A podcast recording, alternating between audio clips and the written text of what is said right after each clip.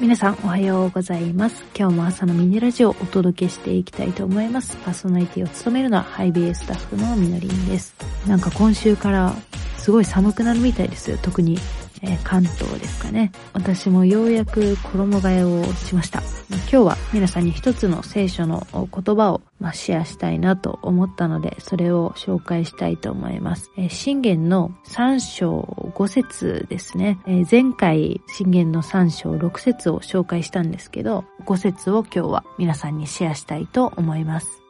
心を尽くして主により頼め、自分の悟りに頼るだ。まあ、この言葉が最近、あの、パッと目に留まったんですよね。すっごく、まあ、有名な聖書の言葉ではあるんですよ。でも改めて読んだ時に感じたのは、まあ、自分の悟りに頼るなって言われてて、なんか、年を重ねていけばいくほど、いろんな悟り開いちゃってるなみたいな、あの自分がいることを思わされたんですよ。で、今の時代やっぱすごい情報社会、まあ、情報型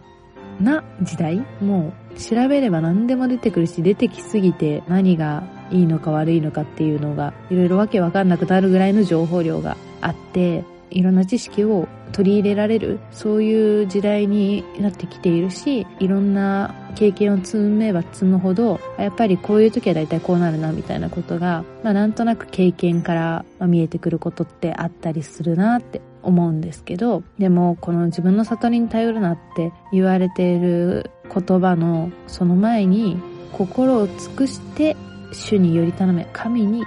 り頼めって言われているってことは自分の悟りに1ミリも頼んなってもう1ミリも頼らなくても心尽くしてでしょもう全く今までの、まあ、知識とか経験とかそんなものに頼らずに心尽くして神に、まあ、信頼してい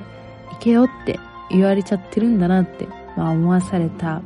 まあ、言葉でした。まあ、それで本当に大丈夫って思ったりするんだけどでもそんだけ、まあ、自分の悟りをもう全く捨てて心を注ぎ出してもう何もない状態でもただ神様にこう信頼する。まあ、それだけの価値が神様にはあるっていうか、あの信頼できるお方だからこそ、このように聖書は語っているのかなっていうことを改めて思わされました。まあ、続く6節これは前回も読みましたけれども、あなたの行く道すべてにおいて主をして、主があなたの進む道をまっすぐにされる。まあ、神があなたの進む道をまっすぐにされていくんだよっていうことが、まあ、約束されていますので、まあ、私たちはある意味こう心を空っぽにしてっていうのかな。そしてもうただただ知識とか経験とかいろいろ積んでいくけれどもでも最終的にはなんか赤ちゃんのようにっていうか本当にそういうようにただ神様に信頼してあとは委ねて進んでいく時に神様が何とかしてくれるっていうことを改めて私自身も覚えさせられました。自分の中にあるいろんな悟り開いちゃってるものあるんじゃないでしょうか。皆さんそれらを一旦は捨てて必ずしもその通りになることなんて逆にないんじゃないかなって思います。やっぱり自分の悟りなんて大したことないなって思うんですよね。でもこう私たちの想像を超えたことができる神様なんだってことを信頼して今週も歩んでいく私たちでありたいなと思います、まあ、寒くなってきたので皆さんくれぐれも体調管理等々気をつけてまたそれぞれが本当に神様から力をいただいて歩んでいくことができますように。それではいってらっしゃい。